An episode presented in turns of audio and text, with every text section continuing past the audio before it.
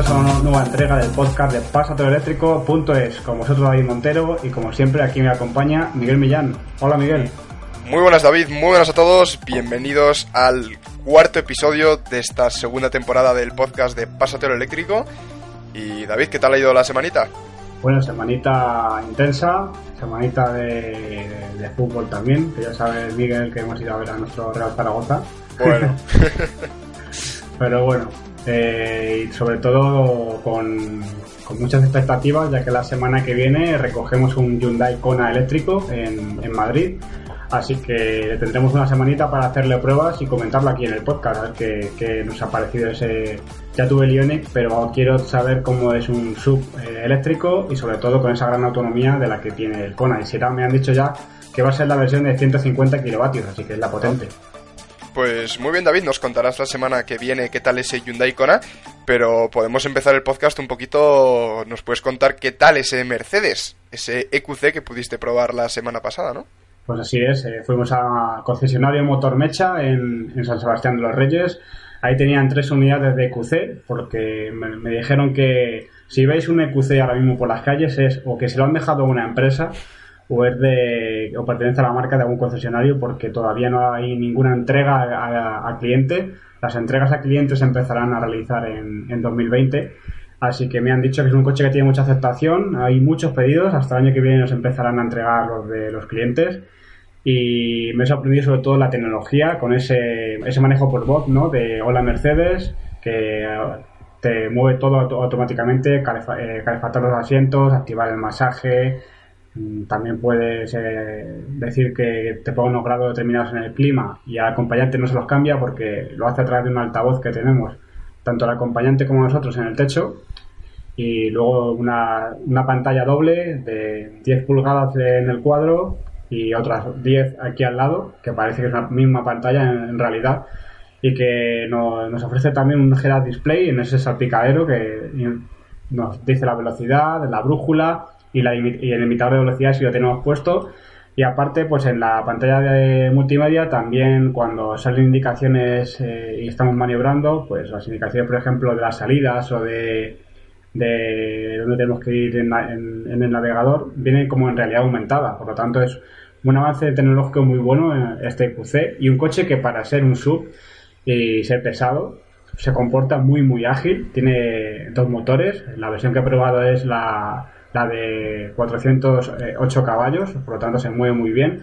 Una aceleración de poquito más de 5 segundos y es un coche que desde el momento que le pisa no es como otros sub eléctricos que le cuesta un poco, sobre todo rasca al, al acelerar, un fuerte acelerón, este es muy progresivo y sobre todo se mueve muy ágilmente, así que Mercedes yo creo que entre la calidad que tiene de sus acabados y la, gran potencia y la, batería que han hecho en este coche, yo creo que es un coche muy a tener en cuenta y sobre todo un coche premium, premium. Sí, quizá por el precio no se podía equiparar eh, con un Tesla, pero como comentas David es Mercedes y los acabados interiores no tienen, imagino, absolutamente nada que ver con los de un Tesla, hablando de un segmento un poco más premium, ¿no? Como son esos materiales y, bueno, la construcción de un coche de Mercedes, digamos. Así es, eh, nos contaban eh, en Mercedes eh, Miquel, que es la persona encargada de, la presentación, y, también tuvimos al Product Manager de Product Expert ¿no? del EQC que nos explicó todo el coche. Luego pondremos por aquí la descripción del vídeo para que lo podáis ver. Nos contaban que, que al ser un coche que no parte desde una construcción de una plataforma 100% eléctrica, pues saben que la autonomía no es tanta como desearían, ¿no? Pero que van a sacar progresivamente modelos en, del EQC más asequibles. No todo el mundo quiere dos motores y 408 caballos en un coche eléctrico, por lo tanto llegarán versiones más asequibles de este, de este QC, a lo mejor con 300 caballos es suficiente para mover este, este vehículo ágilmente y llegarán versiones mucho más asequibles en, en futuros años. Pues muy bien, ¿qué tal las sensaciones, David? ¿Lo pudiste probar? ¿Pudiste conducirlo? ¿Qué tal, qué tal se siente? Tuvimos una prueba estática, aplicando todo el coche, la verdad que, que muy bien. Eh, la persona en este caso que, que trajeron para explicar eh, este QC eh, venía como product verde del QC y en realidad era se había estudiado muy muy en el coche La, la, carga es muy buena porque en un futuro contará con 22 kilovatios en alterna, en trifásica y 150 en continua, por lo tanto ya adaptado a las nuevas tecnologías de carga.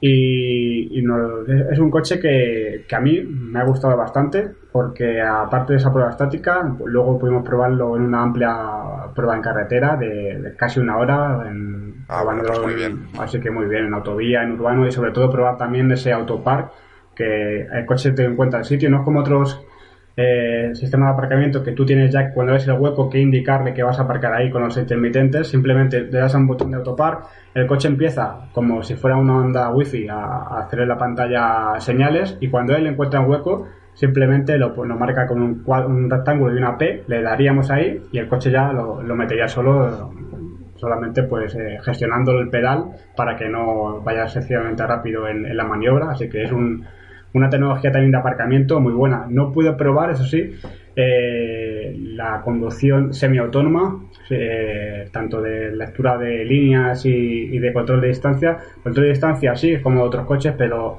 no pude probar en su una prueba muy extensa si realmente toma las curvas bien ese control de líneas. Tenía también control de ángulo muerto en los espejos retrovisores y, poco más que decir, pues un coche que venía cargado con todos los extras, ¿no? A tope, la primera versión del EQC y que deseando probar en una extensa prueba de más tiempo para probar todo, lo todo eso que nos ha faltado de conducción autónoma y, esperemos a ver que, se comporte como, como el coche premium que es, ¿no? Yo creo que sí.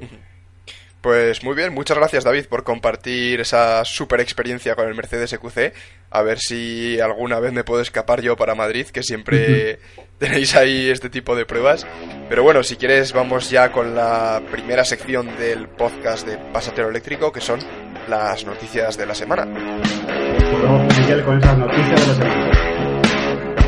Comenzamos con Tesla porque ha anunciado que va a aumentar la autonomía del Model 3, del Standard Range, del Long Range y bueno, en general de las versiones, pero también a costa de un mayor precio final. Vamos a hacer un pequeño repaso, también la potencia de los motores y es que el Model 3 Long Range Dual Motor podrá pasar de 0 a 100 km por hora, bueno, 96,6 ya que pasamos de millas a kilómetros, bueno, de 0 a 100 en unos 4,4 segundos en vez de 4,5 segundos y homologará un 4% más de capacidad de la batería, de, rango de, con esa batería, llegando a los 402 kilómetros en el ciclo EPA por encima de los 386 que teníamos en la versión, digamos, anterior, lo cual, pues bueno, supera esa barrera de los 400 kilómetros, que yo creo, David, que está muy bien. Sí, eh, vemos aquí un... Mil dólares más, que se me olvidaba comentarlo. Veremos, o sea, el cambio, ¿no? En España, con cuánto será ese incremento de precio pero sí, estoy viendo por aquí las especificaciones y pues eh, un poquito más de, autonomía, un poquito más de potencia y que resta eh, segundos, a, ¿no? bueno, milésimas a ese 0 a 100. Sí, al final, bueno, pues al final lo que queremos es más autonomía y si supera esos 400, ya sabemos que el ciclo EPA es bastante realista, pues con 400 mm. kilómetros más los supercargadores de Tesla, pues un coche que ya sabemos que está muy bien para viajar. Sí, son de 386 a 402, lo cual está muy bien y probablemente sean bastante certeros, porque el ciclo EPA ya lo conocemos, como comentabas David, que es muy muy certero. Por lo demás, poquitas eh, mejoras más, eso sí, pasa a valer 57.000 dólares, que veremos al cambio. Sí, veremos aquí a cuánto está el dólar cuando llegue el momento y si sobre todo no entra o no entra en nuevas ayudas del gobierno que puedan venir Así que Model 3 de, salió un artículo hace poco, Miguel, eso de es que estamos subvencionando a los ricos. Es que no es eso. Al final, no. al principio sale una tecnología muy puntera y siempre más cara, como en todo. Y aún así, aunque sea financiar a alguien que seguramente pueda adquirirlo porque tiene mayor renta, estamos quitando al final coches contaminantes de las calles, que eso es lo importante, yo creo, ¿no? Entonces, no yo creo que no es subvencionar a los ricos, sino que es eh, pues quitar un coche contaminante de la calle pues con un método que a lo mejor no gusta a todos, pero que llegarán esos coches más baratos, ¿no? Sí, bueno, al final es dar una ayuda económica a cualquier persona que se quiera comprar cualquier coche eléctrico, porque veamos, eh, veíamos con las ayudas, no recuerdo muy bien si era de la Comunidad de Madrid, no me acuerdo cuál, que solamente se aplicaban a vehículos de más de, no sé si eran 35.000 euros, me parece, David, corrígeme si me equivoco. Así es, hasta... claro, entonces, con 30, por 35.000 euros, a día de hoy no tienes un coche eléctrico muy potente, digamos, porque para viajar, eh, tristemente a día de hoy que se vendan en masa, solamente tenemos me atrevería a decir los Tesla, igual el Hyundai Kona y para hacer largas distancias poco más. Entonces esos, esos vehículos tienen un coste de más de 35.000 euros, bastante superior, y por supuesto que si una persona se puede gastar 90.000 euros en un coche, pues probablemente se podrá gastar 95.000. Pero la persona que se compra, por ejemplo, un Hyundai Kona de 40.000, dejárselo por 35.000, pues es una gran diferencia. Puedes hacer una persona de una familia de clase media, por ejemplo, puede hacer un pequeño sobreesfuerzo económico y hacer una inversión en un coche eléctrico que a largo plazo, por supuesto, David, que le va a salir a cuenta. Pues sí, la verdad que al final, como dices, eso, el poder comprar todos coches eléctricos y sobre todo quitar coches ¿no? de combustión de la calle. Vamos sí, que al final... Ah, sí, bueno, un segundo, David, un comentario. Y es que al final si la gente empieza a comprar vehículos eléctricos, ya sea mediante ayudas del gobierno, por ejemplo, eh, ese dinero no se va a ningún lado. O sea, ese dinero se reinvierte, las propias empresas lo reinvierten en generar más coches eléctricos, ven que hay mercado y producen más y se abaratan los costes. O sea que al final la gente que se gasta 100.000 euros en el coche son los que luego, eh, bueno, pues eh, favorecen ese crecimiento, ¿no? Y da pie también a, da, pie a fabricarlos en España como el nuevo Corsa eléctrico, que la gente, si, pues, si hay demanda, pues al final España también se suma al carro y hacemos coches eléctricos o también las furgonetas que hacemos de Grupo PSA, así que muy bien. Pues vamos David con la siguiente noticia y es que el Peugeot E2008 ya tiene precio en España, a ver, recordamos esa versión eléctrica que contará con una batería de 50 kilovatios hora con la que podrá alcanzar una autonomía de 340 kilómetros en el ciclo WLTP y ese ciclo David, o sea, perdón, ese precio serán 30.450 euros.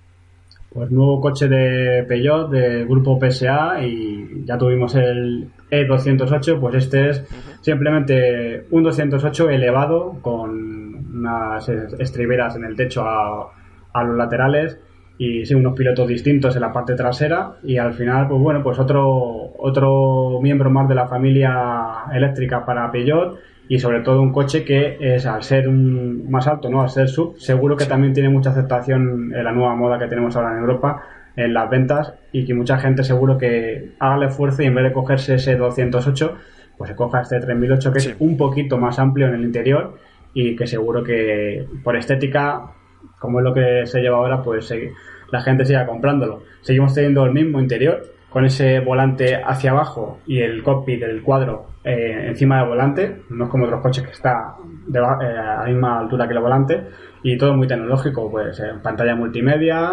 eh, en la misma zona de visión que el cuadro digital, y mucho confort eh, en el interior. Ya sabemos que Peugeot se ha puesto las pilas mucho en calidad y sobre todo en sistemas multimedia, así que es un coche muy tecnológico y que también tendremos muchas ganas de probar en, en eléctrico para comentarlo con vosotros. Pues sí, David, la verdad es que los interiores son parecen por lo menos de bastante calidad y recordamos también, aparte de esos 340 kilómetros de autonomía, una potencia de motor de 136 caballos, que no está nada mal, y podrá tener carga a corriente continua de 100 kilovatios, lo cual pues está bastante bien, David. Sí, supongo que a lo mejor hasta 100 kilovatios será como un opcional, digamos, ¿no? Sí, imagino que harán como otras marcas, ¿no? Que lo meten como un extra. Pero bueno, llegará. O sea que si quien quiera cargar rápidamente podrá adquirir esa carga de, a 100 kilovatios. Y luego también la principal ventaja ¿no? que ofrece frente a su hermano pequeño, el, el E208, como hemos dicho, un poco más de espacio interior y un maletero más grande con hasta 434 litros, lo que hace mucho mejor, por ejemplo, pues meter un carro de un niño, que sabemos que ahora los carros parecen otro coche más y hay casi maleteros que, hay que ponerlos a prueba para... Igual que hace Bjorn la prueba de Banana Box esta de los maleteros, aquí tenía que ser la prueba del carrito del niño, a ver si me entra en todos los maleteros de los coches. Pues sí, esos 434 litros probablemente yo creo que te cabrá, David. Habrá que verlo, pero yo creo que cabe. Yo creo que sí. Y sobre todo lo que comentábamos antes, Miguel, mira, Este coche se va a fabricar en la planta de PSA en Vigo, por lo tanto también va a ser producción española, al igual que las furgonetas del mismo grupo, que son la Richter, la Parnell, la Berlingo y la Opel Combo, que también tiene versiones eléctricas. Y eh, aparte que hemos dicho, tendremos ese eh, Corsa también del grupo PSA que se fabrica en Zaragoza. Y en Madrid, en la fábrica de PSA en Villaverde, fabricarán un futuro eh, Citroën C4 eléctrico. Por lo pues tanto, el grupo PSA está apostando por, eh, sobre todo por el coche eléctrico y por producirlo en España, cosa que le agradecemos bastante y la economía de aquí, pues también. Sí.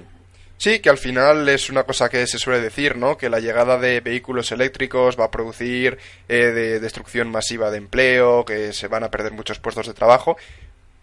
Que no niego que si se instauran los vehículos eléctricos haya ciertos trabajos que dejen de existir o que pasen a tener menor relevancia, pero estamos viendo que las principales plantas de producción de automóviles en España, como pueden ser las que has comentado David, van a mantener las puertas abiertas, van a mantener plantilla, probablemente necesitarán eh, plantilla especial y probablemente contratarán otros técnicos y más gente para poder empezar a fabricar, bueno, a poder empezar a construir estas líneas de montaje de los vehículos eléctricos. Entonces eso va a generar también más empleo y surgirán pues también trabajos y otros eh, puestos que a día de hoy pues ni siquiera pensamos en ellos. Así es, y al final pues eh, yo creo que al final el trabajo pues se mantiene, ¿no? Ya sea que unos desaparecen, otros salen. Yo creo que esto no va a significar paro, sino también ponerse las pilas también para algunos eh, sectores, ¿no? O algunos trabajadores que digan, bueno, hasta aquí ha llegado esto, si quiero seguir trabajando, si quiero evolucionar en mi trabajo, tendré que formarme, o mi empresa se tendrá que cambiar totalmente su trabajo por otro pero al final es cambio de energía, ¿no? Si tú lo, que estás trabajando es sobre una energía en concreta de combustión, pues ahora a lo mejor la energía es renovable o es eh, eléctrica y una gasolinera tiene que montar puntos de recarga, seguirá teniendo su tienda por si alguien quiere tomarse algo, seguirá teniendo su restaurante y yo creo que tampoco va a ser un cambio mucho eh, muy grande y sí que lo va a ser en impuestos porque sabemos todo lo que pagamos en impuestos sobre los combustibles, en la luz pagamos impuestos pero van a ser mucho menos y sobre todo pues aquí el bolsillo es el que más va a favorecernos a, los usuarios. Sí, vamos David con la siguiente noticia que podemos hablar de dos y es que Tesla, eh, bueno, comentábamos hace un par de semanas, me parece, acerca del modelo, ese supermodelo, versión ultra del Tesla, que se conoce como el Model S Plate, que es ese modelo que vendrá con tres motores, David, eh, que es el que, bueno, eh, introdujo Elon Musk en Twitter para intentar batir al Porsche Taycan en, eh, en el circuito de Nürburgring. Bueno, que ya pudimos ver que lo batió con el Model S Performance, pero para intentar bajar de esos 7 segundos, que es una marca que, bueno, están intentando todos batir y rebajar.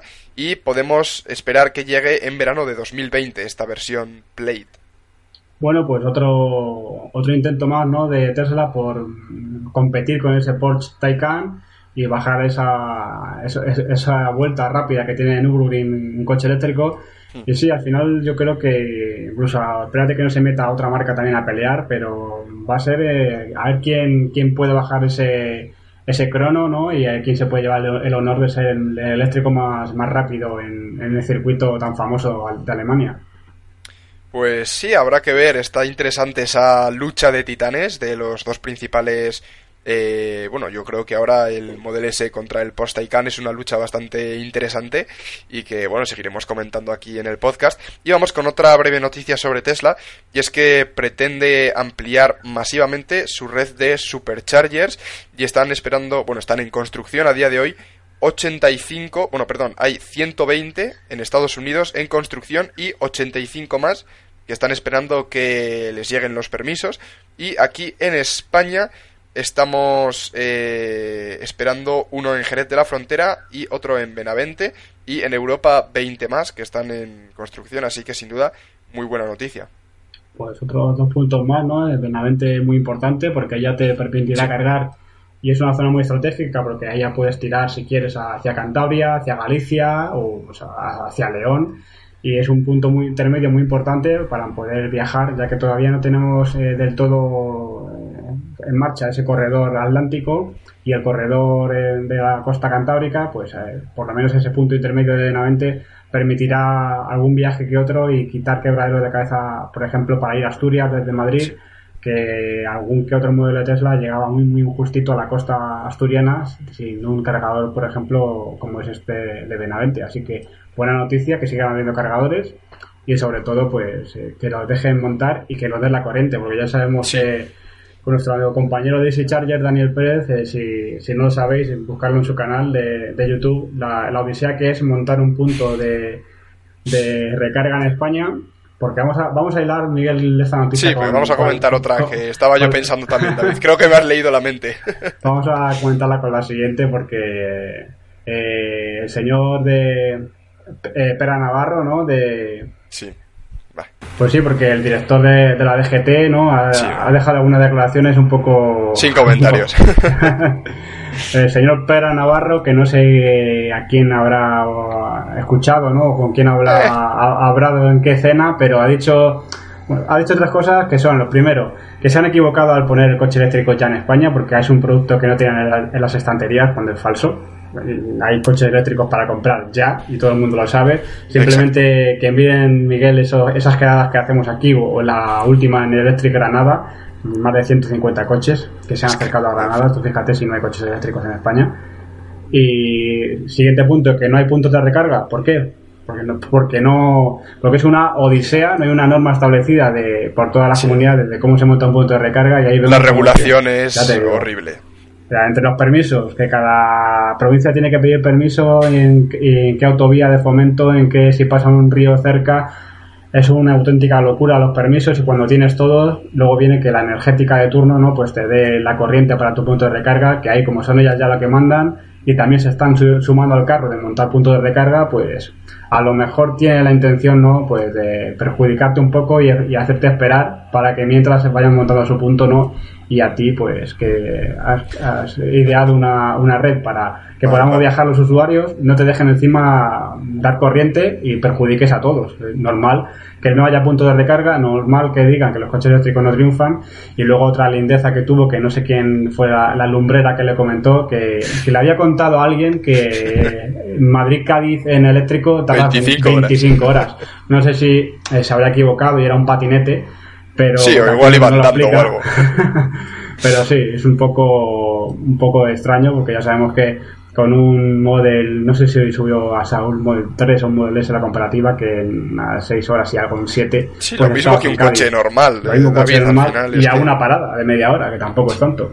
Sí, a ver, pero que es que con un coche de combustión normal también tienes que parar cada 2, 3 horas, tienes que claro. parar 20 minutos, media hora. Entonces pues, es que realmente cosa, el tiempo cosa es que igual. dice también la DGT, además. Que claro, con, o sea, con es cualquier que... coche que para por seguridad a, o, o, la combustión no se para. No, sé. no se para, David. Es que puedes hacer mil kilómetros, es completamente seguro. Hacer mil kilómetros claro. seguidos sin parar. Sos... Muy bien, yo creo que se, aquí se contradicen unos a otros, Fatal. no saben. Eh, es muy lento porque hay que parar a cargar. Yo creo que no sabe ni que existen cargadores rápidos, eh, este, este señor. Y yo creo que le ha venido grande ¿no? este cambio de paradigma en, en la movilidad y, y no está, no, no, está no formado para, para hablar sobre una tecnología que le ha venido y que no sabe y encima no, no, solo con eso, en vez de informarse, pues suelta esta, este, sí. esta información que no es verdadera, que no es real y solamente perjudica a todos, porque esto le oye cualquiera que no esté en nuestro mundillo. Sí, y, cuela y, la información y al final se ha dicho mueve seguro por redes. Esto, ¿A quién voy a hacer caso? Pues, sí, pues a de la DGT, ¿no? Que sabrá claro, claro. que estará muy bien informado. Pues no. Está Eso es lo triste. Eso es lo que a mí me molesta de este tipo de situaciones y es que eh, a una persona como el director de la DGT pues probablemente tiene un mayor peso y tiene una mayor credibilidad que muchísima gente. Entonces, para la población en general, si oyes a una persona con tanto peso social, entre comillas, decir que nada, que no estamos preparados para la llegada del vehículo eléctrico, que se tardan 25 horas de ir de Madrid a Cádiz, en fin, este tipo de barbaridades, eh, pues ese, esos mensajes, quieras que no, acaban calando en la sociedad y en la gente y pues bueno, son más argumentos para los cuñados en Navidad, ¿no? Que tocará rebatir. Yo creo que primero que lo que te he dicho, vale. Miguel, que esto ya tiene que haber un cambio en la misma DGT, sí. ¿no? Porque esto, estas declaraciones no pueden quedarse impunes, no pueden quedarse así, por lo menos eh, hacer una disculpa, una disculpa pública como director de, de, la DGT que eres o si no, ceder tu cargo a una persona que esté verdaderamente formada en esto, porque aparte queda mucho por hacer. Habla de la reducción de muertes a la carretera y todo eso que está muy bien. Habla de la reducción de emisiones bajando las nacionales la velocidad a 10 kilómetros, que está muy bien. pero, No, habla, no habla tampoco de, de cómo están algunos pavimentos de algunas autovías y de esos radares ¿no? que hay en, rectas, que no, que los radares deberían estar en puntos negros para evitar siniestralidad y pues a veces ese afán recaudatorio pues tampoco habla muy bien ¿no? de, de lo que hace la DGT a veces. Sí, pero eh, en este tipo de situaciones se ve muy claro eh, la cantidad de intereses que hay detrás, ¿no? Al final hay muchas empresas que quieren retrasar eh, lo máximo posible la llegada del vehículo eléctrico debido a las inversiones millonarias que han hecho en tecnología de combustión y por otro lado, pues también eh, yo creo que también creo que hay voluntad dentro de la DGT, ¿no? De empezar a mover un poco la movilidad eléctrica, pero claro, chocan esos intereses un poco y es complicado, es muy complicado, pero sí, por lo menos una mínima disculpa a David y decir, disculpas, eh, me confundí, no se tardan 25 horas, se pueden tardar 7, en fin, no sé, algún tipo de disculpa por lo menos eh, vendría bastante bien, la verdad. Pues sí, pero bueno, esperemos que le damos tiempo, tiene tiempo para sopesar, porque yo creo que algo habrá leído, ¿no? De las críticas que está teniendo esta semana. Supongo, porque le está lloviendo por todos lados. Exactamente. Bueno, hay gente que le pide hasta la división directamente por redes sociales. Y, y, qué te iba a decir, de Miguel, viene muy bien esto porque si él piensa que la movilidad eléctrica no es el futuro, pues hemos visto antes lo de PSA, y es que PSA sigue con la movilidad del futuro, porque si antes decíamos todos los coches eléctricos que va a fabricar en España, resulta que también va a lanzar otra gama de furgonetas eléctricas aún más grande y que es pues esa Peugeot E-Sper, la Citroën E-Jumpy, la Opel Vivaro E, que llegarán en 2020 con más de 300 kilómetros de autonomía y que pues esa es eh, otra furgoneta más grande que esas Perlingo, esas Partner y que permitirán pues el reparto también cero emisiones en ciudades y, a lo mejor con esos 300 eh, de autonomía con una carga rápida en media hora pues también puedes hacer algún que otro reparto. Sí, reparto entre ciudades. Sí, dentro de una misma comunidad autónoma o cosas así, yo creo que puede ser muy interesante. Y probablemente pues eh, se fabricarán también en España, me imagino, o por lo menos algún modelo, David. Sí, ya, teniendo esas fábricas que tenemos, eh, tanto en Madrid, en, en Figueruelas y en Vigo, pues yo creo que el grupo PSA tiene bastante potencial aquí porque sobre todo la de Vigo es muy importante en cuanto a logística para los trayectos de, los, de llevar luego los coches a, por Europa y yo creo que está muy bien porque mira estas furgonetas dicen que van a tener hasta lo que hemos hablado antes del E2008 pues van a tener también una carga máxima a 100 eh, kilovatios. Entonces también vamos a tener una carga muy rápida y que para, es muy importante para un reparto. Si queremos que todos los repartos sean cero emisiones pues poner carga rápida poner amplia carga no, no furgonetas pequeñas y sobre todo con largas autonomías. Entonces yo creo que aquí Peugeot va a salir, si hace las furgonetas y se entregan de verdad en 2020, va a ser de las primeras marcas que empiecen a reducir huella de carbono y que las demás les copien esta medida. Sí, al final esto viene muy ligado con el tema de, de la DGT y es que si no se apoya por parte de las instituciones públicas la movilidad sostenible, pues eh, habrá empresas que igual dicen, oye, ¿para qué vamos a invertir dinero en modificar esta fábrica de España si no se va a apoyar esta movilidad? ¿No? Mejor eh, modelemos esta otra fábrica y, entonces sí que se pierde empleo en España. Todo está un poquito ligado, pero bueno, sin duda muy buena noticia por parte de PSA. Esas eh, furgonetas que probablemente se empezarán a fabricar y a entregar en 2020. Y nada, David, por mi parte, ya esta semanita vamos servidos de noticias. Pues sí, solamente un pequeño apunte, Miguel, y es que Volkswagen eh, va a presentar eh, bueno, un prototipo aún, como es ese nuevo modelo de la gama ID, sería el 4X, lo han denominado así, un sub, que sería como antes hemos hablado del 2008 de Peugeot, que era más grande que el E208, pues aquí a lo mejor este ID 4X será igual, un poquito más alto que el ID3, con más espacio, y que se presentará en febrero en Estados Unidos y que dicen que contará antes de ayudas con un precio de 33 mil dólares. Veremos sí, que el cambio más o menos unos 30.000 euros, más o menos. y que por ayudas lo podrás conseguir por unos 25.000. Entonces, si sigue en la línea del Volkswagen ID3, Este ID4X se espera, eh, aquí comentan que tenga eh, una versión con baterías de hasta 83 kilovatios hora, lo cual yo creo que le va a dar una autonomía bastante, bastante buena, David. Buena autonomía, más que el ID3 y sobre todo un poquito más de espacio y maletero para esas familias que se le quede pequeño ese ID3 y quieran viajar con él o quieran un coche simplemente un poquito más, más grande y alto, pues aquí tendrán pronto ese ID4X por un precio muy competitivo.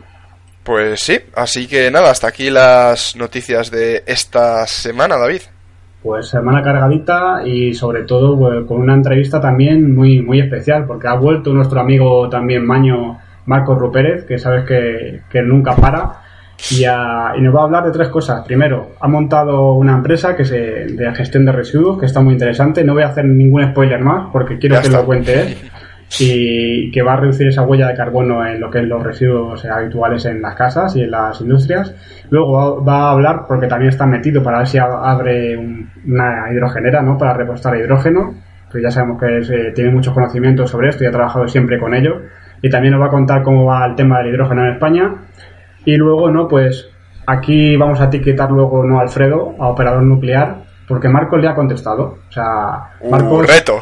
Marcos, imagínatele, estaba escuchando nuestro podcast de operador nuclear tranquilamente, como él dice, que nos escucha relajándose todos los domingos.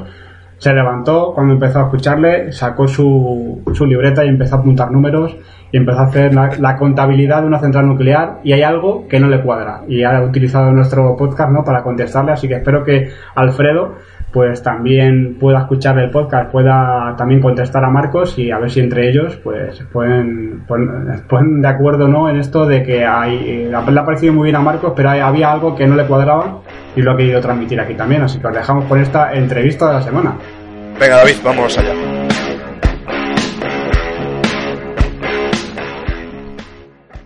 Pues vamos con esa entrevista de la semana. Esta semana también incluso le podéis ver.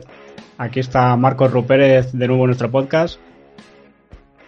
Y viene para hablarnos pues un nuevo proyecto en el que está Marcos, que como siempre Marcos está siempre metido en mil historias y ahora nos viene a presentar primeramente su nuevo proyecto que se llama Energy and Waste eh, Management, que es, algo sobre eh, gestión de residuos y sobre todo que sea más ecológicos. Háblanos un poco qué es este proyecto, Marcos. Bueno, a ver, yo como, como, como tú bien dices, David, me meto en unos jaleos que nadie sabe. Entonces, ahora, bueno, pues eh, tengo unos socios nuevos que conocí y hemos iniciado un proyecto relacionado con reciclaje, básicamente, ¿no?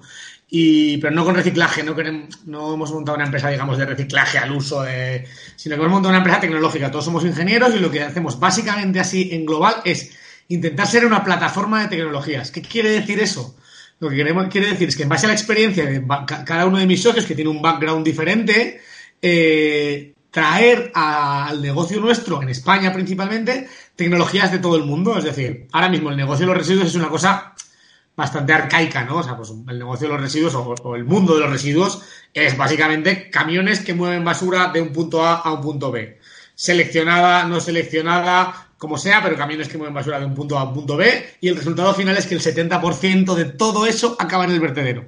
Es decir, tengo malas noticias, llevamos 30 años reciclando, bla, bla, bla, bla, bla, bla, bla, y ahora sí, de todo lo que generamos, el 70 sigue yendo al vertedero, ¿vale? Entonces, ¿qué nos hemos propuesto nosotros? Nosotros nos hemos propuesto, primero, en base a, sobre todo en Europa, que hay unas nuevas directivas muy potentes eh, que quieren que en 2035, creo que lo estoy diciendo bien, o 2030, el vertedero sea cero, es decir, que desaparezcan los vertederos de Europa. Eh, pues bueno, viendo que en 30 años eh, con el modelo tradicional de logística pura de residuos no se ha logrado, vimos ahí una oportunidad de aplicar nuevas tecnologías, ¿no? Y decir, a ver, vamos a ver en el mundo qué tecnologías hay estén desarrolladas o no, porque la mayor parte no están usándose, son tecnologías que están latentes, a ver si se, si alguien se decide, digamos, hacerlo mejor, ¿no? Entonces, bueno, pues buscamos varias tecnologías y seguimos buscando continuamente, y lo que hacemos es promoverlas, o sea, evaluamos, pues no sé, para la materia orgánica, estas opciones hay, ¿cuál es la que más nos gusta? Esta.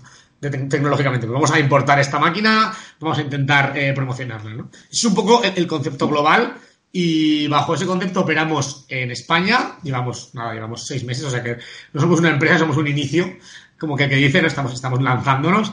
Eh, y, también estamos teniendo temas En Chile principalmente porque hemos creado otra empresa, digamos, paralela con el mismo concepto, se llama WM igual, en Chile eh, y estamos lanzando allí también proyectos y bueno, y nuestra idea es principalmente eh, trabajar sobre todo el mercado hispanohablante, por así decir.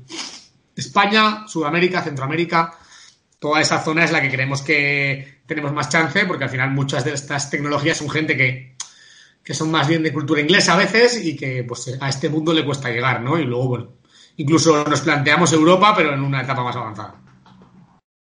Yo he visto, Marcos, eh, un vídeo en YouTube que lo presentas para Aragón TV, en el que hay una especie de contenedor, un aparato, y ese es el almacenaje para esos residuos, o en cuando esos residuos, ¿cómo, se, ¿cómo llegan a vuestra empresa esos residuos y en qué los convertís? Vale, el vídeo que he visto en YouTube es uno que está algo yo explicando la máquina Wastemaster. Wastemaster es, pues dentro de todas estas tecnologías que te he dicho que estamos viendo, pues es la primera que hemos decidido que es algo lo hemos decidido como primera porque hemos visto que es la, más relevante y como un catalizador de cambio. ¿Por qué? A, porque los residuos orgánicos es lo que ahora viene. Es lo que no se ha trabajado, ¿no? Y son una clave. Hasta ahora se ha separado el plástico, se ha separado las pilas, se ha separado el papel, etcétera, y hemos llegado a, pues, a ese 70%. Pues hemos logrado aprovechar un 30% de todo lo que tirábamos, ¿vale? Pero ¿qué pasa? Que con el orgánico no se ha hecho nada. Y el orgánico es muy relevante por la siguiente razón. El orgánico es muy relevante porque cuando tú mezclas residuos con orgánico, el resto de residuos dejan de valer. ¿Por qué? Porque si tú mezclas papel, eh, metal y plástico en un contenedor y nada más, es muy fácil de separar. Entre comillas, entre muchas comillas, que nadie me diga nada, daría un poco casi igual que lo metieras mezclado al contenedor, porque, porque luego es fácil de separar, ¿no? Si no viene mezclado con orgánica, eh, eh, pues son trozos sueltos que al final por campos electromagnéticos que separan los, los metales, por eh, procesos gravimétricos de mesas que, se, vibran, etcétera, separarías también los plásticos porque no están pegados entre sí. ¿Qué pasa? Que todo eso, cuando hablamos del contenedor de resto, que creo que en Madrid es gris, en Zaragoza es verde, bueno, el contenedor de resto, eh, en ese contenedor sí va plástico, sí va papel, pero va orgánica. ¿Y qué pasa con la orgánica?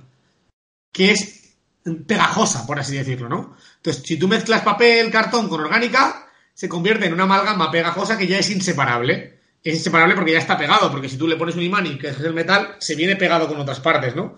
Y aparte es, eh, aparte es una materia mucho más difícil de tratar. ¿Por qué? Porque es putrefacta. Porque tanto el plástico como el papel, como el metal no se pudre.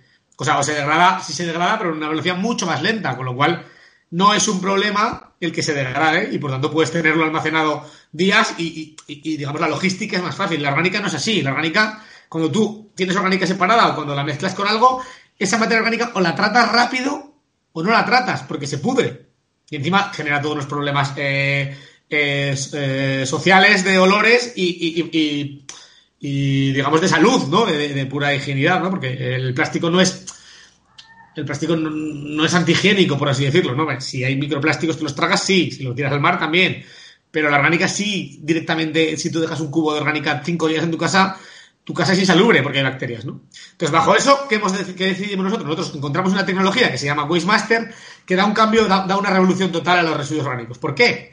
Porque incluso en las eh, nuevas propuestas que se están promoviendo en ciudades, en Madrid, en Barcelona, en Zaragoza, se está hablando de ayer vi, Marcos, eh, un cubo nuevo en Madrid que tiene la tapa marrón, que ya viene en, en Guipúzcoa hace ya años y pues parece que se, que se van poniendo un poco las pilas también. Correcto. Pero ¿cuál es el tema de eso? Que eh, en diferencia con la Wastemaster, que el modo de operación es el mismo. Te ponen cubos en la calle, los recogen y se los llevan a un, a un megacentro en el que lo gestionan. ¿vale? ¿Cuál es nuestra propuesta? Nuestra propuesta es la opuesta. Nuestra propuesta es que desaparezcan los camiones. ¿Cómo? Haciendo que ese residuo se trate in situ. In situ quiere decir allí donde se genera el residuo, pongamos un ejemplo fácil, eh, una industria que genere mucha orgánica, yo qué sé, una Zumosol, que hace zumos de fruta, seguro que tira cada mes 50 toneladas de cáscara de naranja, de pera, de, todo, ¿no? Esa orgánica se podría gestionar ahí. Se le pone una. Entonces, Westmaster, ¿qué es? Westmaster es una máquina muy pequeña, muy pequeña en el mundo de la basura. El mundo de la basura es un mundo en el que hablamos que las máquinas no son máquinas, son, pues eso, todo aquel maquinaria brutal que hay al lado de un vertedero que gestiona 5 toneladas a la hora. Entonces tú tienes, imagínate que tienes una industria eh, de fruta y generas 500, 400 kilos al día, 1000 kilos al día, hasta 1000 kilos al día habría máquina de este modelo. Entonces, pones una Wastemaster y ¿qué hace esta máquina? A esta máquina, tú le echas pongamos la pequeña, 400 kilos al día, o 1000 la grande, le echas esa cantidad y lo que hace es, eh, mediante un proceso iónico, que está patentado por, por el fabricante de esta máquina, que es australiano, eh, degrada la materia orgánica y la inertiza. Y a la vez la seca. Es decir, tú metes 400 kilos al día de orgánica, de lo que sea, pues el carne, pescado, eh, al final orgánica ¿qué es? Pues es básicamente comida, restos de comida, ¿no? sin cocer o con cocer, pero en general restos de comida. Entonces, ¿qué pasa? Que eso te lo, tú metes 400 kilos y eso primero te lo reduce a 100 kilos. ¿Por qué? Porque lo seca. Entonces te saca una materia que es como una especie de serrín eh, seco en el que eh, en el que se han matado todas las bacterias por el proceso iónico. ¿Qué ventaja tiene eso? A, eh, que no es, no hay riesgo para los humanos, por lo tanto se puede almacenar. B, que al no tener bacterias no se degrada. Entonces, tú metes 400 kilos al día, eso te saca 100 que puedes almacenar. Que puedes amontonar, por así decirlo, ¿no? Que puedes, eh, que, puedes ir amontonando y recoger de una manera eh, organizada, ¿no? Porque uno de los problemas que se está viendo muy claramente con todos los pilotos, porque todo esto que hablas de los contenedores marrones son pilotos, son pruebas, están probando cómo podemos mantener orgánica. ¿Por qué? Porque Europa nos obliga. Entonces están viendo cómo lo van a hacer. ¿Qué se están dando cuenta? Que el coste de residuos es brutal. En el mundo de los residuos todo se mide a nivel económico, no ecológico, se mide por coste por tonelada. Entonces hablamos de que yo que sé que el coste por tonelada habitual de recogida de suyo puede estar, esto voy a tirar un al sol porque cambia mucho en cada comunidad autónoma, en cada país, entre 30 y 100 euros la tonelada, para que nos entendamos, por ejemplo, ¿vale? Eh, pues si es el coste habitual de recoger residuos, el de la orgánica igual está entre 100 y 200. O más, o 300, depende del sitio. ¿Por qué? Porque no puedes dejar un cubo en la calle. Entonces, la frecuencia de recogida que tienes que tener de los cubos es muy superior. Porque el cubo que está debajo de tu casa, si tuvieras una orgánica, independientemente de que esté lleno, vacío o tenga dos kilos, no tienen que recoger. ¿Por qué? Porque si no se pudre. Y entonces, si se pudre, olor, problema social, de insalubridad, no puedes tener una, materia orgánica pudriéndose en mitad de la ciudad. Entonces, eso hace que sea mucho más caro, porque claro, al final el camión que va al sitio, eh, tanto económicamente como ecológicamente, gasta lo mismo. Es decir, un camión para ir a recoger a Moratalaz un, un, un cubo gasta prácticamente la misma gasolina si vuelve lleno que si vuelve vacío. Porque al final el camión pesa 20 toneladas, que pese 20 o 20, 22, eh, no es algo relevante. Y a nivel económico, pues tienes que pagar igualmente al, conductor, lo es casi el mismo coste. Pero claro, si tú coges 100 kilos o coges 2 toneladas, ese coste lo tienes que dividir para esas toneladas. Entonces, eso es lo que está pasando. Entonces, por ejemplo, concretamente, donde yo vivo en Zaragoza, se hizo un piloto, el, el ayuntamiento, que ha sido un fracaso realmente, porque les ha salido coste alto, encima han logrado, hay un montón de impropios, impropios es Impropio se le llama a, en un cubo tiene que haber orgánica y hay cosas que no son orgánicas, ¿vale? Eso se llama impropio, ¿no? Porque es impropio de ese cubo. Entonces, por ejemplo, en el, piloto que vio en Zaragoza, creo recordar que hay como un 30% de impropios. Eso no vale para nada. Porque ten en cuenta que el, destino final de la orgánica es un destino orgánico. Entonces, es un destino que habitualmente es para seres vivos. Es decir, tú, una orgánica, por ejemplo, nuestra máquina Westmaster, ese polvo que saca se puede utilizar para dar de comer animales, para alimentar plantas, por así decirlo, ¿no? Para, para abono, alimentar plantas. Se puede usar como combustible también, incluso. Y se puede usar eh, para gasificar. Eh, y no sé si me dejo alguna opción, pero bueno, al final todas esas opciones eh, son muy sensibles a que haya impropios. Es decir, pongamos la más sensible, alimentar animales, ¿vale? O abono. tú puedes hacer muchas cosas con un residuo orgánico, pero si tiene un 10% de impropios, que es súper poco, ¿qué agricultor en su sano juicio va a querer echar un, residuo que lleva un 10% de plásticos. Y ya no te digo de comer, es que ya no es ni legal, pero igualmente, ¿qué, eh, granja en su sano juicio le va a dar de comer a sus animales algo que lleva un 10% de plástico? Es que sea directamente es ilegal. Aparte de que no querrían, es ilegal dar de comer a un animal una cosa que lleva un 10% de plástico. Entonces, es muy importante para poder usar la orgánica separarla muy bien. Mucho más importante que lo es en papel y que lo es en plástico. Y es más difícil. Entonces, ¿qué hace? ¿Qué proponemos nosotros? Esa máquina. ¿Qué tiene esa máquina? Que se trata in situ. ¿Qué tiene de ventaja esa in situ? A, no hay, los no hay camiones, o si hay camiones, son camiones que llevan un producto ya, un producto que hablamos de que lo mismo que le pasaba a los camiones que recogen orgánica, que tienen que ir con mucha frecuencia, en el nuestro es lo contrario. Nuestro se puede tú, tú metes la orgánica, la máquina in situ la trata, no hay que desplazarla a ningún sitio, la almacenas al lado y cuando quieras la vas a coger. Con lo cual es lo contrario, ¿eh? es en plan, el reloj es cuando vas a asegurarte que la logística está optimizada. Idealmente guardarías un camión entero y lo irías a buscar. Eso igual es difícil en depende de qué sitios, en depende de qué sitios no. Probablemente en una industria de fruta lo guardarían hasta un camión entero, lo cual implica que igual en lugar de 20 camiones va uno. O sea, el camión es irrelevante prácticamente. Y además viene a llevarse una cosa que no es un residuo, viene a llevarse un producto. Es decir, va a la industria esa y no se lleva nada al vertedero, se lleva un abono. ¿Que lo lleva a dónde? A un campo. Se lleva un, un alimento para animales, que lo lleva a dónde? A una, a una granja. Se lleva un combustible, que lo lleva a dónde? Pues a una planta de gasificación de combustibles, o a un sitio que necesiten calor y lo queman. ¿Vale? En el caso de quemar es menos sensible, porque plásticos lo puedes quemar, pero claro, quemar plásticos tiene unas implicaciones eh, ambientales brutales, quemar orgánicas no. Entonces, eh, pero bueno, esa es la última opción. La primera opción es, por supuesto, abonar campo, porque es lo que, porque es lo que eh, deposita el carbono otra vez en la tierra. Es un sumidero de carbono si generas abono, ¿no? ¿Qué pasa? Que esto se podría hacer, por ejemplo, con compostado, pero un compostador no lo puedes hacer en mitad de una ciudad. Un compostador no lo puedes hacer en mitad de una industria. Requiere una gestión bacteriana que tienes que darle vueltas al compost, una, temperatura y sobre todo requiere de un espacio que no van a tener y de un tiempo que no le pueden dedicar. Entonces nuestra máquina lo que propone es, es como un compostado rápido, no tiene nada que ver con el compostado, el proceso, pero a, efectos prácticos es como un compostado rápido, con la ventaja de que lo que sale además se lo puede comer un animal. Porque al final lo que sale es un residuo seco e inertizado, pero mantiene exactamente todos y cada uno de los nutrientes del producto original y es comida de, humanos normalmente. Con lo cual es un producto de alto valor alimenticio. Con eso eh, reducimos huella de carbono, ya sea el camión eléctrico o sea el combustible, quitamos también ruido y sobre todo partículas. Reducimos, huella de carbono, el camión es lo de menos, el camión lo cuento. Pero lo demás es que reducimos huella de carbono porque toda materia orgánica en su putrefacción emite metano. Siempre se suele hablar a nivel cambio climático del CO2, bla, bla, bla, bla, bla. El CO2 es uno, pero el CO2 es el menos malo. Lo que pasa es que el CO2 lo producimos en tal volumen que es el más relevante. Pero, por ejemplo, emitir metano, emitir un kilo de metano frente a emitir un kilo de CO2, el kilo de metano cuenta como 25 veces el de CO2 a niveles de cambio climático. O sea, es 25 veces peor. ¿Qué pasa? Que la materia orgánica, en su putrefacción, emite CO2, emite metano, emite otros gases. Se calcula que un kilo de materia orgánica en putrefacción emite el equivalente a 1,6 kilos de CO2. Es una burrada.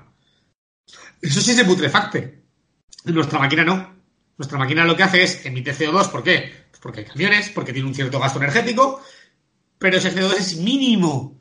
Igual hablamos de 100 gramos por tonelada, de por, kilo, ¿me entiendes? Frente a 1,6 kilos. Porque además le das un aprovechamiento. ¿Por qué es esto? Porque el carbono que entra en forma de, alimentos, que al final no son más que moléculas de carbono con XXX, en lugar de, de oxidarse con el CO2 y convertirse en CO2, lo que hacemos es mantener el nutriente, o sea, mantener la molécula de carbono unida a la forma molecular que hace que sea un nutriente para seres vivos, la mantenemos, solo que la secamos, la, ponemos en conserva para que nos entendamos, al final la secamos y la volvemos a echar al campo. Si la vuelves a echar al campo, lo que estás haciendo es un sumidero de carbono. Vuelves a echar carbono al suelo para que se lo coma una planta. Una planta que encima, a más a más, va a, quitar CO2. Pero estás volviendo a echar al suelo. Lo estás volviendo a donde parte todo. Porque al final el, carbono parte del suelo. Entonces, si tú vuelves a depositar moléculas de carbono en el suelo, estás creando un sumidero de carbono. Si al final habéis cerrado, habéis cerrado, ese círculo ¿no? de, emisiones y en vez de que se vayan a la, a la atmósfera, pues directamente las volvéis a meter y vuelve a empezar el, proceso.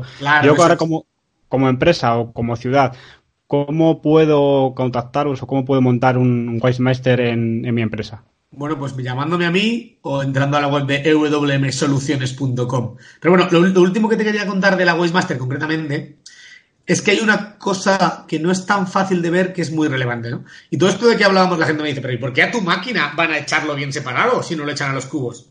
Te echarán un mogollón de plástico, lo que saldrá de la máquina tendrá un mogollón de plástico y seguirá valiendo para pocas cosas.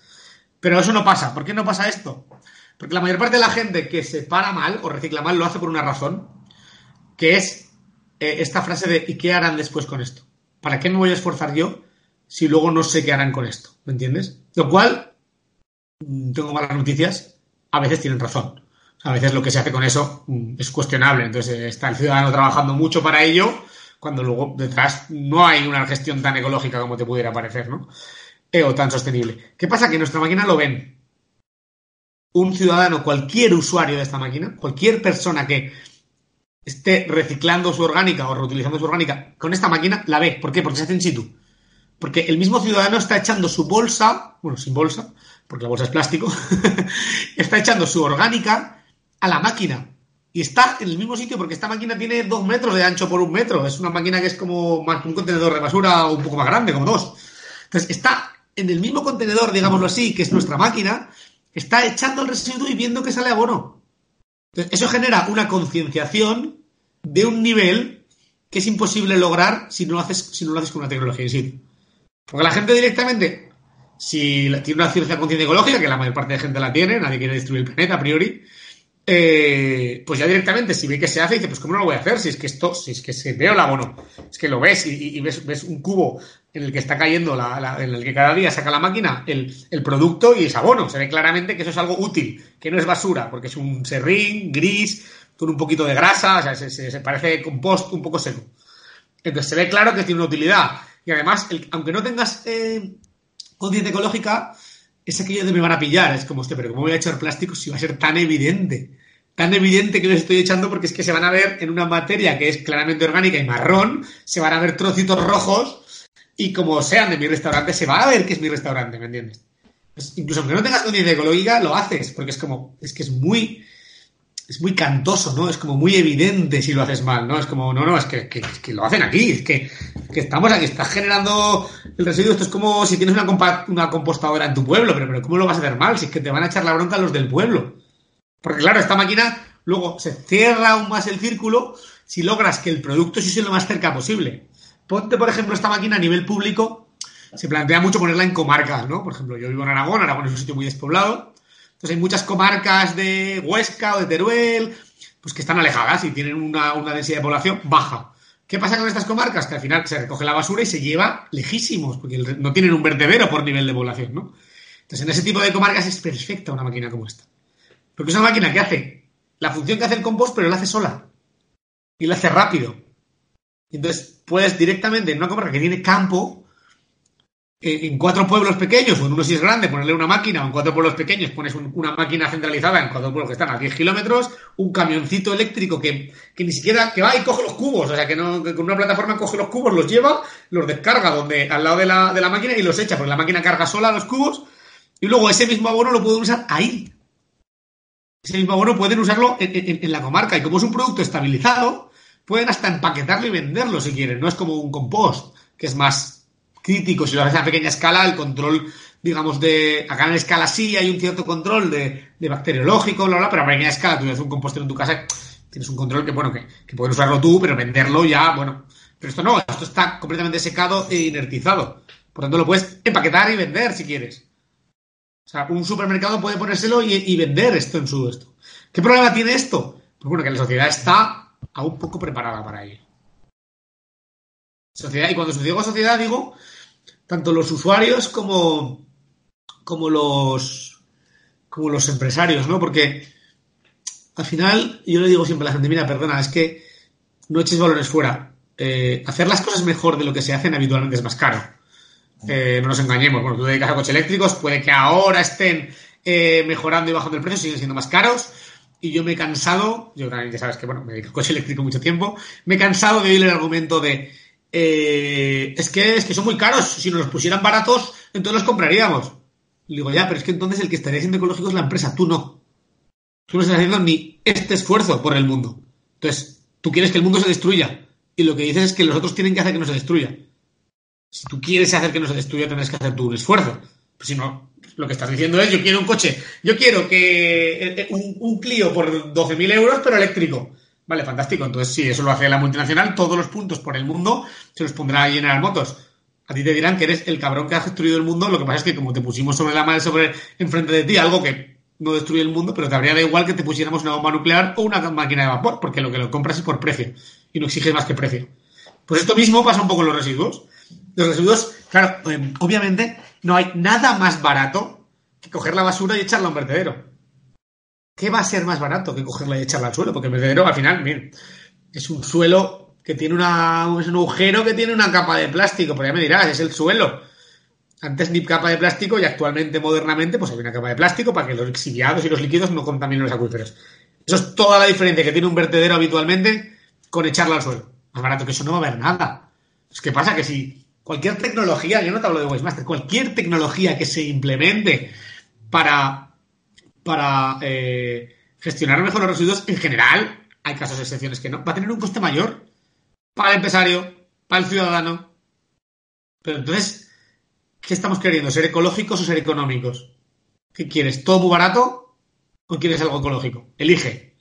Yo creo que ahí está siempre el tema, tanto en automoción como en todo lo como está diciendo en toda la vida, ¿no? Cuando es económico contra ecológico, pues eh, para una empresa sobre todo, si te, si te cuesta menos esto, es donde van a tirar. Y esto pasa siempre también en el ciudadano y en todo. En nuestro caso, por ejemplo, a nivel de empresa, pues hay dos factores. El factor es que les van a obligar, porque eh, por suerte la Unión Europea eh, está en vertedero cero. Y claro, a me hace mucha gracia porque todo el mundo dice, ¡ay, qué bien, vertedero cero! Y le digo, ¿tú sabes lo que va a suponer eso? ¿Tú sabes que eso te va a suponer que la tasa de residuos que tú pagas ahora mismo te va a subir al doble o al triple? ¿Estás dispuesto a eso? Pero cuando tocas eso la gente dice, ah, no, no, yo no quiero. No, pero es que eso es lo que va a suponer. O sea, la Unión Europea va a obligar a anular los vertederos, por tanto, va a obligar a que haya otras cosas y estas cosas van a ser un poco más caras es así, va a haber más, porque al final va a haber, aunque solo sea porque va a haber, porque va a haber más gente trabajando, ¿me entiendes? Porque va a hahaber más cosas, porque va a haber más operaciones, porque va a haber máquinas que antes no hay ninguna. Entonces, no digo que va a ser mucho más caro, pero va a subir. Y así es como, eso es lo que va a pasar con la normativa europea. Entonces nosotros, ante esa oportunidad, lo que vemos es, bueno, pues mm, vamos a hacerlo, pero vamos, ya que va a ser más caro, por lo menos hagámoslo bien. Entonces nosotros hemos buscado las tecnologías y digamos, bueno, ¿qué manera hay de hacerlo bien? Porque muchas veces se hace más caro y encima es una chapuza. ¿Sabes? No, no, vamos a hacerlo bien. Vamos a buscar tecnologías que lo hagan bien y que gestionen bien los residuos. Entonces, por un lado, a nivel eh, tanto civil, civil, como empresarial, pues eh, por un lado está la concienciación, sí hay concienciación y sí hay empresas que, pues yo que sé, que compensan sus fondos de CO2 eh, por, por, de manera voluntaria y por tanto tienen un interés en algo que les cuesta más dinero, aunque no, por hacer lo mismo, porque al final una empresa que compensa voluntariamente su bono de CO2 está regalando dinero, ¿no? Es decir, está diciendo, yo quiero, me invento, plantar árboles para compensar mi bono de CO2. ¿Por qué? Porque me sale de las narices. Entonces, sí hay empresas dispuestas a pagar más por salvar el planeta, por así decirlo, ¿no? Igualmente que hay mm, ciudadanos y muchos que están dispuestos a pagar más y se compran un coche eléctrico aunque valga más y se paran en su casa y se compran cubos aunque les cueste más y más esfuerzo y más tiempo y dinero. Eso está por un lado por un factor y por el otro está el factor legal puro, que la legalidad va a obligar, va a obligar a separar y va a obligar a, hacerlo. De hecho, ya obliga. Actualmente en España, a final de año hay unos objetivos de reciclado, de separado, que en la nueva senda, digamos, de, de, crecimiento de vertedero que ha fijado la Unión Europea, que no se van a cumplir. Entonces, en el caso concreto español, nuestra pregunta con el tema de residuos es, eh, ¿va a haber nuevas tecnologías? o vamos a pagar multas de la Unión Europea. Esos son los dos caminos que hay. Camino A, la españolada, con todos los, con todos los eh, matices feos de la palabra españolada, ¿me entiendes? De ah, que les den. Nosotros hacemos lo que queremos y ya pagaremos multas Unión Europea, como pasó tanto tiempo con las telco, como pasó. No es una cosa nueva en España esto. O vamos a realmente a seguir las directivas europeas, vamos a ser unos a ser cívicos con nuestros compañeros de casa, que son los europeos, y vamos a asumir las directivas que se hacen, vamos a ir a por ellas, y eso va a llevar a que haya nuevas tecnologías. Entonces, ahí es donde nosotros estamos viendo el, mercado por nuestra parte como empresa, ¿no? En, poner sobre la mesa, ya que eh, a nivel público-privado va a haber una obligación o una predisposición a esto, ponerle sobre la mesa la mejor tecnología posible. Es decir, no hagas chapuzas, no hace falta. Si ahora tienes dinero para tratar los residuos, si ahora tienes incentivación, esta tecnología es cojonuda. Haz esto. pues dejaremos, dejaremos marcos por aquí tu web para que todo el mundo que quiera ver eh, este Wastemaster el vídeo o simplemente interesarse por la empresa, pues que sobre todo entidades públicas que, y empresas que, que la echen un vistazo y porque pinta muy bien y todo sobre todo eso, bajar el número de camiones en carretera, eh, emitir mucho menos para, para hacer el reciclaje y cerrar los vertederos, que ya hemos visto, por ejemplo, en Madrid, los problemas que hay con ese Valdemín Gómez que tienen Vallecas. Pero aquí no acaba la cosa. También te has metido en un lío, ¿no? Sigues ahí con el hidrógeno y ¿qué estás intentando? Por lo menos estás intentando montar con el hidrógeno, Marcos. Bueno, pues con el hidrógeno, esto es un poco, digamos, no confidencial, pero bueno, no es aún nada más que una idea, ¿no? Y es que hay ciertos empresarios de Aragón muy interesados en, en promover el mundo del hidrógeno y bueno, pues simplemente ellos, pues yo he hablado con ellos, igual que otras personas, digamos, hay un movimiento en Aragón de diferentes personas intentando montar eh, estaciones de servicio de hidrógeno y flotas de vehículos, ¿no? Y estamos en, ello, estamos en ello y hay incluso hay ciertas personas en Aragón que están promoviendo una flota de taxis, hay diferentes movimientos en los que yo estoy participando más de una manera, pues, pues, tanto asesorando como a los empresarios un poco en hacia dónde orientarlo en base a mi experiencia pasada, porque ahora llega de repente el boom, boom, boom, pero claro, hay gente que tiene bagaje que te puede hacer pues lo mismo que lo de las máquinas, ¿no? Ir a algo bueno, no, no, no, no des palos de ciego, ¿no? Entonces, un poquito, ahí estamos a ver si unos cuantos empresarios de Aragón se deciden a, montar una estación de servicio de hidrógeno y poner y, potenciar una flota de coches y ver hacia dónde lleva eso, ¿no? Porque yo, yo mismo que he trabajado el hidrógeno tampoco he sido yo un defensor aférrimo. Yo siempre he pensado, bueno, que, por así decirlo, que gane la opción mejor, ¿no? O la combinación mejor. O sea, yo ya sabes que, bueno, ya sabes que por un lado he trabajado en hidrógeno, pero también he hecho coches eléctricos. Entonces, pues, cuando, sobre todo es cuando hay interés, ¿por qué no probarlo? ¿Me entiendes? Ya no es una cuestión de esto es mejor, esto es peor. No, no, hay empresarios con interés. Hay empresarios con dinero privado suyo, por así decirlo, que quieren montar estaciones de hidrógeno. Entonces, ante esa tesitura, mi opinión no importa. Es como, hostia, hay que probarlo. Hay que probarlo y, y mi opinión de yo creo que esto va a ir por un lado, va a ir por otro, por el por dónde irá no lo sabemos nadie y lo decidirá el destino, por así decirlo, y la sociedad. Entonces, bueno, yo me he visto una situación de empresarios que quieren y están pensando en poner dinero en una zona hidrogenera y simplemente pues me dedico a asesorarlos y potenciarlos y que lo hagan de la mejor manera posible. Pues buen asesoramiento y sobre todo una tecnología yo creo necesaria para reducir todavía más esa huella de carbono en transporte pesado y marítimo, como lo hemos visto ya, que va a ser una tecnología muy necesaria. No sé si para el coche, pero que va a haber hidrógeno dentro de poco, va a ser muy claro porque es una tecnología más limpia. Lo que está claro para mí es que es para coches o de alto uso y que requieren una carga muy rápida, que eso menos, o sobre todo pues para todo tipo de vehículo de larga distancia, contra más distancia y más pesado, más ventaja tiene el hidrógeno respecto al eléctrico. Y ahí el punto exacto donde se va a quedar a partir de aquí los hidrógenos no pintan nada, no lo sé. Obviamente para mí mi sensación es que en ciudad no van a pintar nada. Eso está clarísimo. Eso no, le veo, vamos, no, creo que haya pieza de duda. Y a partir de ahí, pues si ya va a haber vehículos personales o compartidos, digamos, de pocas personas, coches interciudades de hidrógeno o no, no lo sé, no, lo sé. No lo sé, quizás el eléctrico llegue em, catalizado con el sharing a hacer eso y no haga falta hidrógeno. Y simplemente el hidrógeno se quede para cosas más grandes, camiones, camionetas o quizás si haya un nicho ahí para el hidrógeno de ciertos coches de larga distancia eh, de hidrógeno. Pero eso se decidirá. ahora mismo estamos, pues ahora mismo cualquier iniciativa que pruebe el hidrógeno es bienvenida bajo mi punto de vista. Y para acabar, Marcos, eh, escuchaste, bueno, eres eh, un, oyente más de nuestro podcast, siempre me has dicho que escuchas todas las semanas y un participante también en el Patreon nuestro, que te lo agradecemos desde aquí para que esto siga funcionando. Y escuchaste el último episodio en el que Alfredo, el operador nuclear en redes, habló sobre la energía nuclear y tenías un par de matices ¿no? que apuntar sobre ello porque has hecho, te hiciste tus esquemas con lo que contó Alfredo. Eh, ¿Qué conclusión has sacado tú o qué quieres añadir en esto? A mí lo primero decir que lo de Alfredo me parece muy interesante. Además, sigo operador nuclear en Twitter y me parece muy interesante lo que cuenta y me parece una persona muy formada en ello y cuenta con mucho criterio. Eh, lo único que yo discrepo siempre con el mundo nuclear, primero es que es muy endogámico, entonces toda la gente que está en el nuclear, intencionadamente o no, acaba relacionando solo con gente nuclear y acaba viéndolo bien, por así decirlo. Y luego hay un tema ya más allá del riesgo, no riesgo, toda esta, toda esta discusión que siempre ha habido con lo nuclear, en lo que es más una opinión que otra, porque al final la nuclear eh, el riesgo se divide en dos partes. Una es la probabilidad de que suceda algo y otra es el catastrofismo de lo que suceda. Y la nuclear pues está muy descompensada. La probabilidad de que suceda es bajísima y cada vez más alta, pero si sucede es muy alta. Entonces, es una opinión de yo me fijo más en esta parte, me fijo más en esta parte. Entonces, en eso no voy a entrar. En lo que sí voy a entrar es en la economía de la nuclear. Porque a mí siempre me ha hecho mucha gracia el, y nunca había acabado de comprender muy bien el mundo nuclear y su economía, porque yo digo, oye, y si tan barata es la nuclear, ¿por qué nadie monta una? Porque, perdona, en España no está prohibido montar nucleares, ¿eh? Lo que pasa es que, claro, la nuclear ves los números y yo me puse, yo, soy un poco friki, me puse a hacer un Excel, mientras oía el podcast estaba haciendo un Excel ahí, haciendo mis van, mentir, porque yo soy ahí, soy MBA de, los de números, y, yo empezaba a hacer tiers y no daban por ningún lado. Primero, porque cuando tú empiezas a hacer un tier, un tier, bueno, un tier, para el que no sepa de economía, es la rentabilidad media, digamos, calculada de, de una inversión, ¿vale?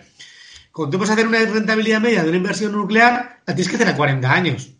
Entonces, eh, ¿qué tipo de descuento tenemos que poner ahí? Porque es que nadie quiere hacer una inversión a 40 años en el mundo en el que vives. Vives en un mundo loco en el que nadie quiere hacer inversiones a... Bueno, es que a la gente le planteas hacer una cosa que se paga en 5 años y te miran de loco. O sea, ¿quién va a hacer una cosa que se paga a 40? Y perdona, si se paga a 40 será porque no es muy rentable, ¿no? Porque si tú tienes que poner 4.000 millones... vamos a ponerlo en contexto.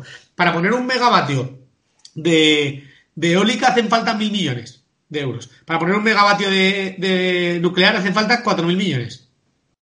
¿Vale?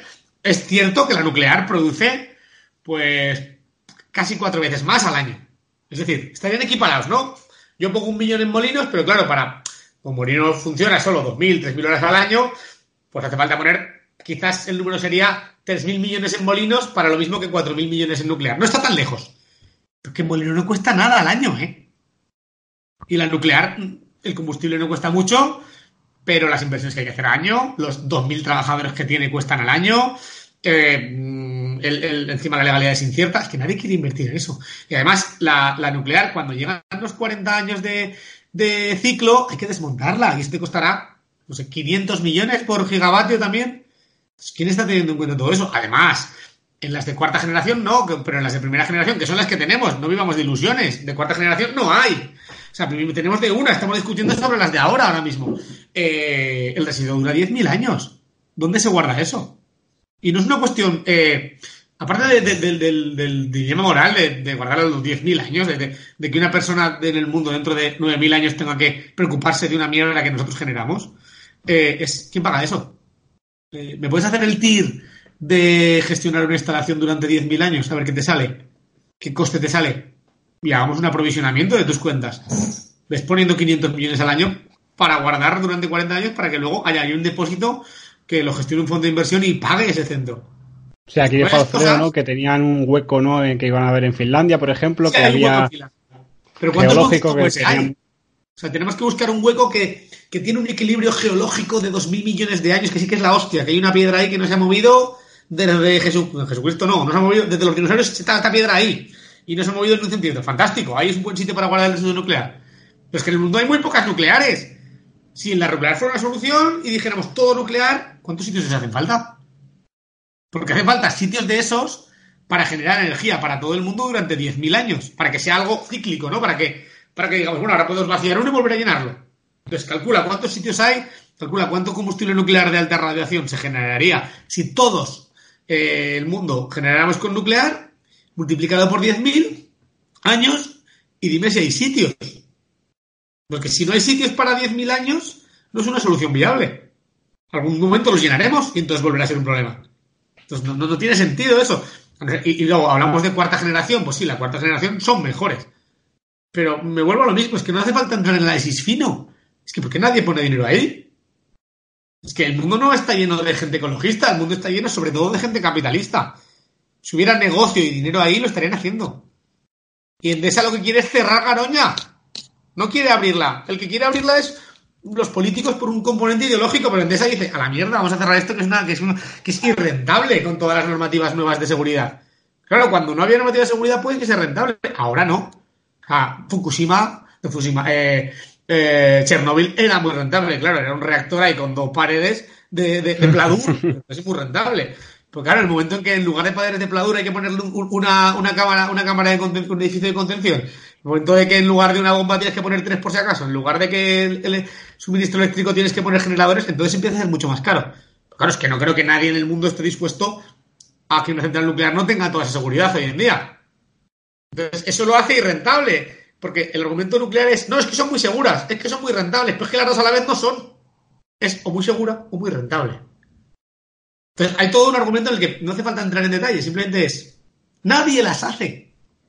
O sea, ¿se están instalando nucleares en el mundo? ¿Nuevas? Sí.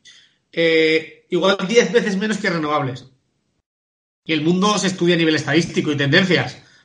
Si se están instalando 10, me invento el número, de nuclear y 1000 de renovables, la nuclear está muerta.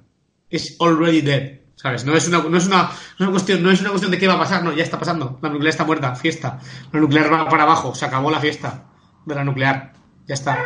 No sé que un día descubran la fusión. Hoy he visto un artículo de. de rusos, creo que era.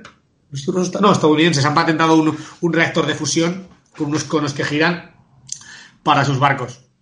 Puede ser, pero es que no estamos discutiendo eso. Estamos hablando. Cuando yo hablo de todo esto, siempre hablo de de reactores de, de, fisión, que es lo que hay ahora. Y además lo que hay ahora es de fisión antiguos. Porque también ese argumento de son seguros es cojonudo. Son seguros, los modernos son seguros. Perdona, la vida media de los de España igual es 38, 35 años. Cuando tengas uno nuevo discutimos de la seguridad. Pero ahora discutimos de la seguridad de lo que hay. Y lo que hay tiene 35 años. Piensa en el coche que tenías hace 35 años. ¿Te parece seguro? Pues en esa época se diseñan los nucleares de ahora, ¿eh? Pues muy interesante, Marcos, tus notas ¿no? y tus anécdotas con la nuclear. Espero que Alfredo pueda escucharlas y ver su opinión de esto, porque eso sí que. Tienes que hacer aquí un cara a cara con Alfredo. que Tenemos que hacer un vídeo. Será interesante porque ninguno de los dos somos de, pegarnos, por así decirlo. Y será interesante el poder. ¿Me entiendes? No, que no, no es un tema. nunca lo llevaríamos a lo personal, ninguno de los dos, creo, porque ambos dos somos personas de, ciencia, por así decirlo, y de lógica y sería interesante ponerse un poco el, rebatir con argumentos y el hacer unos buenos tascas de hostia, pues esto tiene razón en esto. Pues aquí Alberto y, y si escucha Alfredo esto, pues encantado de tener un debate aquí eh, entre los dos y daría para un buen podcast. Marcos, como siempre, no te digo que hasta, hasta luego, te voy a decir hasta pronto porque en todo lo que andas metido siempre vas a estar en nuestro podcast con una nueva idea cada vez. Así que hasta pronto, Marcos. Y muchas Oye, muchas gracias siempre a vosotros, a vosotros por hacer lo que hacéis muy buenos. Muchas gracias. Hasta luego. Pues hasta aquí la entrevista de esta semana.